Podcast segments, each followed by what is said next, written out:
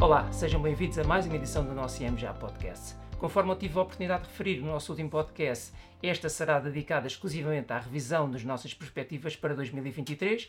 Para isso, vamos ter aqui um novo formato, um formato chamado Casa Cheia, com a representação de cada uma das nossas áreas de, do Departamento de Investimentos. Passo rapidamente aqui às apresentações. Primeiro pela nossa estreante, Filipe Venda, do Departamento de, de, Obrigações, Luís Andrade, que vocês já conhecem, que vai, eh, vai falar um bocadinho sobre o nosso cenário macroeconómico, Pedro Vieira, responsável pelo nosso Departamento de Multiativos, e finalmente David Afonso, gestor no nosso Departamento de Ações. Nós, quando traçámos o nosso cenário inicial para este ano, falávamos de um cenário muito cauteloso. As razões eh, centravam sobretudo nas políticas monetárias restritivas e, portanto, como objetivo de controle da inflação e eh, que teria o seu impacto uh, económico mais à frente e, portanto, uma evolução económica uh, mais débil. A verdade é que essas preocupações passaram, aparentemente, pelo menos, um bocadinho ao lado das, das preocupações dos investidores, ou das atenções dos investidores, queria dizer, e os mercados tiveram, a generalidade dos mercados financeiros, tiveram rentabilidades muito significativas. Luís, começo por ti. Um, falávamos deste cenário uh, cauteloso, não, não, só nosso, era na generalidade dos investidores, portanto era quase um cenário central. Um, achas que era um cenário, se calhar, olhando para trás, um bocadinho demasiadamente cauteloso e, portanto, em que se sobreestimou o impacto da subida da taxa de juros? Sim, Rui, antes de mais, obrigado pelo convite. Uh, Permite-me a resposta sim e não, e passo a explicar a ambiguidade da mesma. Uh, é verdade que tivemos uma maior resiliência da economia mundial ao longo dos últimos meses e esta resiliência uh, é particular, particular à luz da, da, proporção dos choques económicos que, que verificamos. E aqui temos não só o tema desta, da subida das taxas de juros que comentas, mas também o impacto da inflação e a repercussão que isso tem em termos de rendimento real disponível das famílias. Portanto, ehm, quando tentamos encontrar fatores justificativos desta resiliência da economia mundial face à proporção desses choques, Uh, o que isso leva-me ao raciocínio de que provavelmente tivemos eh, uma maior proeminência de fatores de caráter temporário contrastantes com potencialmente explicações de caráter mais estrutural. E passo a explicar. Antes de mais, por exemplo, tivemos uma, uma queda muito significativa dos preços das matérias-primas. Essa queda, uh, particularmente no que toca às componentes energéticas, e isso beneficiou bastante a atividade económica na Europa no início deste ano. Tivemos, uh, por exemplo, uma normalização significativa do nível de inventários, que estavam em níveis historicamente muito baixos pós-pandemia, e essa normalização permitiu uma retoma da atividade em vários setores, nomeadamente na indústria, particularmente entre o final do ano passado e início deste ano. Temos uh, um conjunto de outros temas, por exemplo, também uh, na ressaca da, da, da, pandemia, temos níveis muito elevados de lucros uh, operacionais e margens operacionais das empresas, e isso garante que o mercado de trabalho que o nível de emprego continua muito elevado, assim como o patamar de investimento. Uh, e pelo meio temos a história da China, a reabertura da China e a, e a possibilidade também aqui um boost à economia mundial, entre outros fatores. Portanto, um, quando olhamos para tudo isto, vemos uma proeminência, como eu disse, de fatores de caráter temporário e a perspectiva é que o seu impacto económico se vá esgotando ao longo do tempo, o que nos leva a um, continuar, pelo menos, vigilantes e uhum. atentos a potenciais surpresas económicas negativas ao longo dos próximos meses, sendo que os próprios bancos centrais admitem que uh, as, condições económicas e financeiras atuais refletem apenas uma pequena parte, ou pelo menos uma parte, da, uh, da subida de taxas ocorrida até aqui. Portanto, isto é não é mais do que uma alusão ao, ao, desfazamento temporal entre as suas ações, as subidas de taxas diretoras, e, ao, e à materialização dessas ações em termos de atividade económica. Portanto, leva tempo a que tudo isto se materialize em um enquadramento mais frágil uh, em matéria de crescimento económico.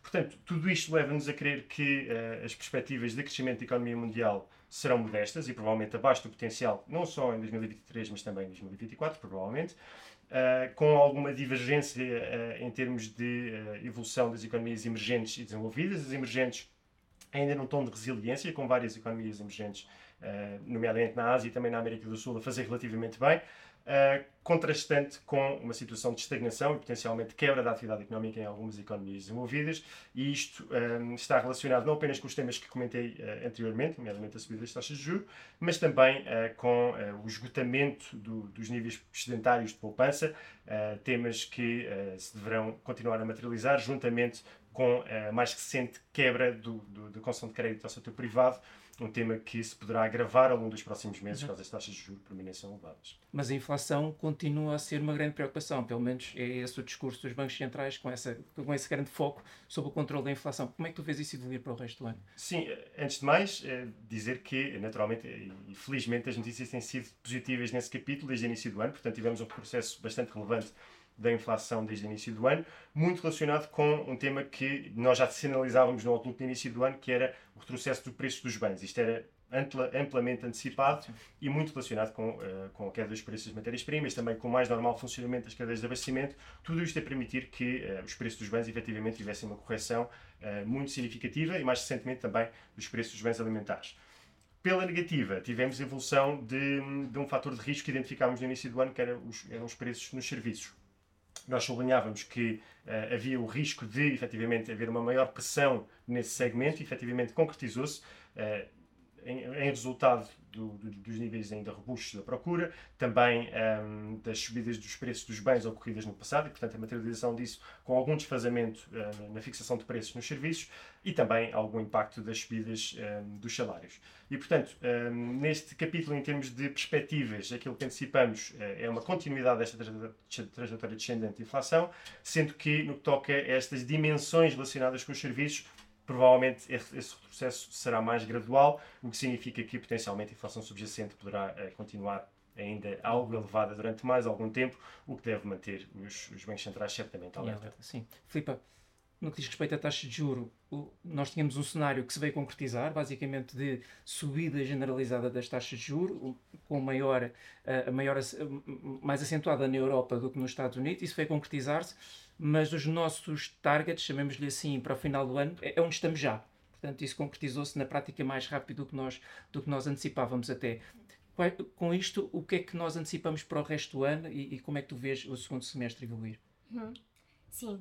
Uh, os níveis atualmente elevados das taxas de juros, nomeadamente nas taxas de longo prazo, é algo que esperamos que se mantenham até ao final do ano.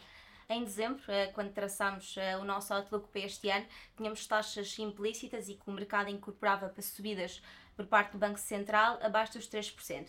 Neste momento, estas taxas estão em torno dos 4%. Sim.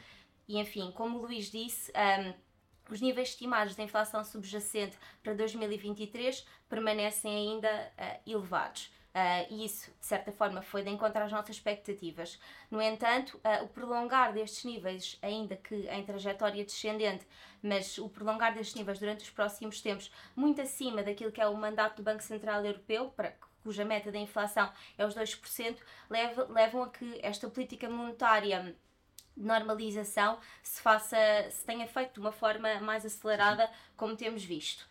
Um, e, portanto, é importante realçar também que uh, os níveis das taxas reais de longo prazo na Alemanha estão pouco acima dos, dos 0%, portanto, isto dá espaço de atuação para os bancos centrais continuarem uh, este caminho de, de, uma política mais contracionista e por assim, ponto fim assim, a uma era de forte injeção de liquidez que, que assistimos uh, nos últimos anos. Uh, para, além, para além disto, e citando também a parte do mercado de trabalho, uh, continua bastante robusto, tanto nos Estados Unidos como na Europa, e embora alguns indicadores macroeconómicos mais fracos, um, tem existido uma grande resiliência até ver por parte das famílias e empresas a lidar com este novo paradigma de taxas de juro uh, elevadas. Um, Relativamente às taxas de curto prazo, uh, o diferencial bastante negativo que existe neste momento entre as taxas de, de, longo e de curto prazo, e em níveis historicamente elevados, esperamos que haja aqui uma reversão uh, destes níveis e assim uh, que fomente a queda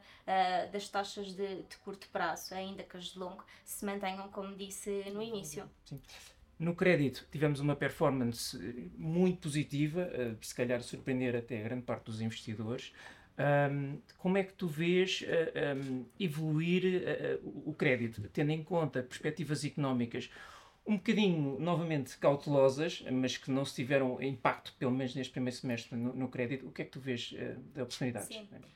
Sim, como dizes, de facto, uh, o apetite por risco, nomeadamente no, no segmento da yield, foi algo que não projetávamos à partida. Uh, e este abrandamento económico que dávamos uh, como provável que acontecesse e com sinais mais visíveis na economia, eventualmente antes do segundo semestre, continua a estar algo espaçado no tempo. por isso, desta forma, um, efetivamente, uh, o, o, que mais nos surpreendeu e que não contávamos à partida foi em termos de fundamentais das empresas estas métricas acabaram por não se deteriorar com estes níveis mais elevados das taxas. Antes, pelo contrário, houve até surpresas positivas uh, baseadas na, na, ultima, na última apresentação de resultados, margens operacionais, como já falámos aqui, uh, uma melhoria nessas margens e, de uma forma geral, uh, as empresas a conseguirem transmitir os custos da inflação para o consumidor uhum. final. Portanto, concluindo, para o segmento de investment grade, continuamos positivos, um, esperamos uma resiliência nos spreads de crédito motivada por Uh, níveis de volatilidade mais baixos nas taxas de juros, portanto, mantendo-se nestes níveis, uh, é um cenário, uh, enfim, que cria menos volatilidade e mais benigno para, para os investidores. Por outro lado, taxas de. taxas de retorno interessantes nesta uhum. classe, portanto, alguns investidores institucionais que podiam um, não ser tipicamente investidores na classe obrigacionista entraram uh, neste mercado, por isso vemos como positivo. E como referi anteriormente, aproveitar este momento de apetite por risco uh, no mercado, ainda que numa escala de risco mais reduzida do que o segmento high yield, como, uhum. como falámos primeiro, que de facto nos, nos surpreendeu. Uh, e por último, relativamente ao high yield, Aqui até ao final do ano esperamos um alargamento nos spreads da yield, uh, portanto, uh, basicamente motivado uh, pelo aumento das taxas de incumprimento, o risco específico das empresas mais alavancadas também a aumentar, por isso isso a contribuir para, para, para vermos alargamentos mais expressivos neste segmento. Um, para terminar, por geografias, um, esperamos que uma vez que o abrandamento económico nos Estados Unidos se dê primeiro do que na Europa, esperamos então, neste bloco económico, enfim, que os spreads larguem de uma forma mais, mais intensa do que, do que na Europa e numa primeira fase. Sim, sim. David, falava do crédito que surpreendeu pela positiva, os mercados acionistas então ainda mais, parece-me. Eu, eu, pelo menos estive a rever algumas estimativas dos, de alguns analistas eh, conceituados, um, portanto, perspectivas que eles fizeram no início do ano, ao final de 2022 para 2023, uh, e a grande generalidade, os índices, o preço dos índices atuais já, já passou claramente essa expectativa. Portanto, surpreendeu pela positiva. O que é que achas que. Uh, quais são as razões subjacentes a esta divergência tão grande entre estas expectativas e o que na verdade veio a acontecer nos mercados acionistas? Bom, eu acho que o principal destaque tem que ser dado realmente à, à componente macroeconómica que apresentou níveis de surpresa uh, historicamente elevados, sobretudo os dados mais robustos vindo dos Estados Unidos, nomeadamente do PIB e também uh, da, do, do mercado de trabalho. Dito isto, as duas uh, épocas de apresentações de resultados que nós uh, experienciámos também foram bastante positivas. Como já foi dito, as empresas tiveram capacidade de ampliar as margens e isso deu grande robustez aos resultados que foram apresentados e, obviamente, os mercados gostaram disso. por fim, também dizer que o facto de que os investidores estavam tão cautelosos no início do ano permitiu que houvesse liquidez uh, à espera no, do, no mercado para que, à medida que os mercados acionistas fossem avançando, esta liquidez fosse continuando a dar suporte uh, a, este, a este mercado bastante positivo. Eu chamaria a atenção também a, a duas outras uh, curiosidades. Primeiro, dizer que este primeiro semestre foi o melhor de sempre para, para o Nasdaq. No entanto, isto foi acompanhado de uma uh, taxa de participação do, do, mercado muito baixa. Uh, para teres uma ideia, no, nos, nos, Estados Unidos, esta taxa de participação foi a mais baixa de sempre. Com nem um terço das empresas que fazem parte do, do índice SP conseguiu ultrapassar a rentabilidade deste índice generalista. Também na Europa, essa taxa de participação foi, foi bastante baixa, cerca de 45%, são níveis uh, também bastante baixos, mas uh, apenas uh, com paralelo, sem paralelo no, no, nosso, no nosso século. a verdade é que os temas que estiveram subjacentes ao, ao, mercado acionista estiveram sempre muito relacionados com a questão tecnológica Sim. e da inteligência artificial e por isso quando nós vemos os principais títulos que mexeram no início de 2023 vemos os títulos que estão mais ligados a estes temas, como é o caso da Nvidia e também da Meta, ambas a conseguirem mais do que duplicar a sua cotação. Para o resto de 2023, o que, é, o que é que nós podemos esperar? Pergunto isto, obviamente, com o cenário uh, uh, que nós tivemos agora no primeiro semestre, em que tivemos valorizações absolutamente positivas, portanto, claramente muito significativas. É difícil esperar a continuação deste movimento, pelo menos desta amplitude, não? Assim, do, do ponto de vista uh, macroeconómico que, que, nós estamos, estamos a traçar, achamos que os ganhadores até este momento podem continuar a vir a ser ganhadores até ao final do ano. O que é que isto quer dizer? Nós estamos a ver uh, uma grande capacidade de crescimento de resultados no, por parte do, do setor tecnológico, portanto achamos que, por exemplo, o índice Nasdaq pode continuar a fazer outperformance aos restantes índices do lado dos múltiplos, que também uh, performaram bem uh, no início do ano. Aí não vemos grande capacidade de expansão, pelo que as rentabilidades dos restantes índices uh, generalistas podem estar algo limitado, eu diria entre os menos 5% e os 5% para o que falta do, do ano. Uhum, muito bem. Pedro, um, a Filipa falava há pouco de crédito e, e era uma aposta grande do, dos multiativos para o início do ano e, portanto, essa correu muito bem. Uhum tenho pena, não te vou perguntar sobre essa, vou-te perguntar por uma que correu menos bem. Nós tínhamos também um aumento do investimento previsto para mercados emergentes e, e efetivamente mercados emergentes pelo menos não entregou no semestre como um todo o que nós esperaríamos. Portanto, de alguma forma, um comportamento mais desapontante. Podes explicar um bocadinho sobre isso e, e se mantemos ainda essa aposta para o resto do ano? Uh, sim. Um, as ações de mercados emergentes efetivamente entregaram resultados positivos no, no ano Agora, nós esperávamos que houvesse uma performance face aos mercados desenvolvidos e isso efetivamente não ocorreu. Esta visão estava muito alicerçada na reabertura da China e esta não foi tão exuberante como, como era esperado. Uh, tendo inclusivamente perdido algum momento no segundo trimestre do ano. Houve aqui outros temas também a penalizar o sentimento, nomeadamente a, componente imobiliário, que é um tema antigo da economia chinesa e que continua por resolver. Temos as questões com a guerra comercial com os Estados Unidos que, que, voltaram a estar acima da mesa e a questão de Taiwan e tudo isto penalizou uh, o sentimento dos investidores que exigiram um prémio de risco mais elevado para investir no mercado acionista chinês. Para a segunda metade do ano, o que nós achamos é que esta tendência pode se inverter, nomeadamente porque o diferencial de crescimento que esperamos entre a China e os mercados desenvolvidos vai tender a aumentar, porque são esperadas novas medidas de estímulo, quer fiscal, quer monetário, na economia chinesa eh, e porque as, as valorizações ficaram mais atrativas em termos relativos e em termos históricos do mercado uh, chinês. Os temas geopolíticos são mais difíceis de prever, mas parece-me que é difícil ficarem pior do que estão neste momento. Sim.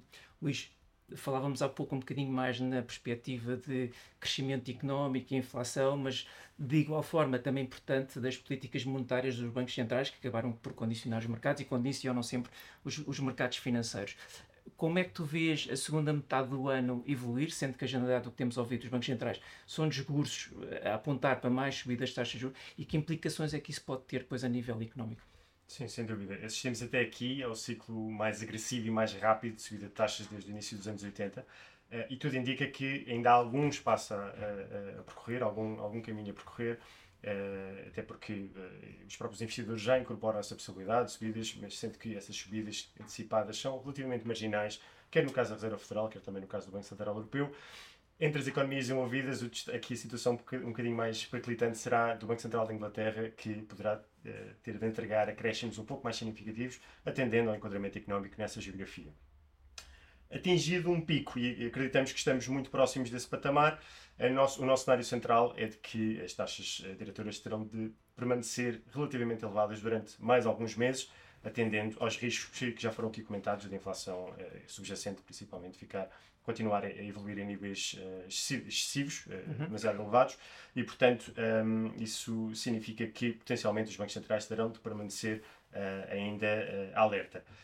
Eh, pela positiva, ou numa perspectiva um bocadinho diferente, e que acaba por encaixar um bocadinho na mensagem também que o Pedro partilhava, as economias emergentes estão numa situação diferente, uh, numa situação em que potencialmente ainda em 2023 terão espaço para cortes de taxas diretoras, uh, com base no maior sucesso relativo no controle da inflação e também nos, nos dos níveis muito atrativos das taxas de juros reais nessas geografias. Em termos de eh, perspectivas e uh, riscos para o nosso cenário central, vemos ainda assim os riscos enviesados para os bancos centrais potencialmente fazerem mais do que atualmente os investidores estão a descontar. Uh, e aqui temos temas como a possibilidade de esta resiliência económica se prolongar durante mais algum tempo, um enquadramento em que a inflação se prova mais persistente e até, obviamente, atendendo àquilo que os bancos centrais têm dito no passado recente e que, que, claramente dão a entender que a barra para subidas adicionais comparativamente à expectativa dos investidores está claramente mais baixa do que para eventuais cortes de taxas, portanto, claramente estão com um enviesamento para errar por fazer demasiado do que o seu contrário e, naturalmente, caso, caso tal aconteça, as implicações económicas serão, serão certamente mais gravosas, particularmente numa perspectiva de médio prazo. Sim, sim.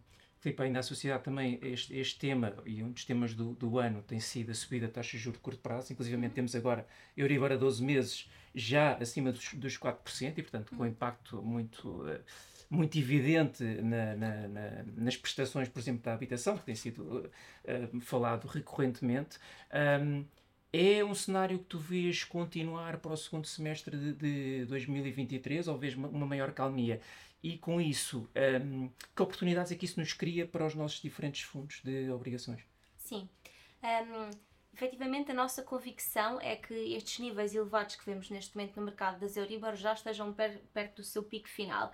No entanto, esperamos que se mantenham assim nestes níveis durante os próximos tempos. Um, de forma que, neste contexto, temos fundos que estão uh, melhor posicionados um, fundos de curto prazo e de mercado monetário que têm taxas implícitas uh, bastante interessantes neste momento, baixos níveis de volatilidade. Por outro lado, em ambientes de aversão ao risco, como vimos, por exemplo, nos últimos 12 meses, conflitos geopolíticos ou stress na, no sistema bancário, um, enfim, encontram-se protegidos e, e, melhor posicionados um, nesta conjuntura. Um, para além do universo de obrigações de curto prazo, temos também outros tipos de, de, de instrumentos monetários onde investimos um, neste, nestes instrumentos de mercado monetário, uh, como é exemplo a dívida de papel comercial, uh, os depósitos a prazo, existe sempre um desfazamento temporal a incorporarem as taxas de mercado interbancário, no entanto, uh, estes, estes, instrumentos têm evoluído de uma forma muito positiva nos últimos, nos últimos meses, que, tem, que temos sentido bastante nestes fundos, por isso, obviamente, tem. tem tem beneficiado. Um, depois, relativamente às uh, novas oportunidades que me perguntavas, um, os prédios da Banca Europeia uh, consideramos que ainda têm valorizações bastante interessantes face ao universo de crédito. Enfim, depois do stress que tivemos uh, em março, a venda do, do crédito suíço, Banca Regional Americana, um, enfim, e uma vez que as métricas de crédito destes intervenientes uh, no sistema bancário, e falo no europeu, nos deixam confortáveis, continua a ser uma aposta, sem dúvida, até, até ao final do ano. Sim. David, falavas há pouco um, no setor tecnológico, portanto, isso teve um impacto muito grande. Um, e, e, acabou por se revelar mais fortemente, se calhar, na diferente valorização dos índices. Tivemos Estados Unidos fazer muito bem, Europa nem por isso, apesar de apresentar um potencial, pelo menos teórico, um, maior, mas isso é uma história que nós já sabemos que é de longo prazo. Depois tivemos o Japão com uma valorização superior a 25%, portanto, claramente muito, muito positiva e, e surpreendentemente positiva. Uh, tiveste, portanto, uma grande disparidade de resultados aqui.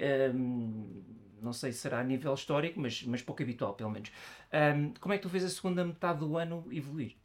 Ok, Rui, olha, eu responderia à tua pergunta com uma máxima futebolística de que a equipa que ganha não se mexe.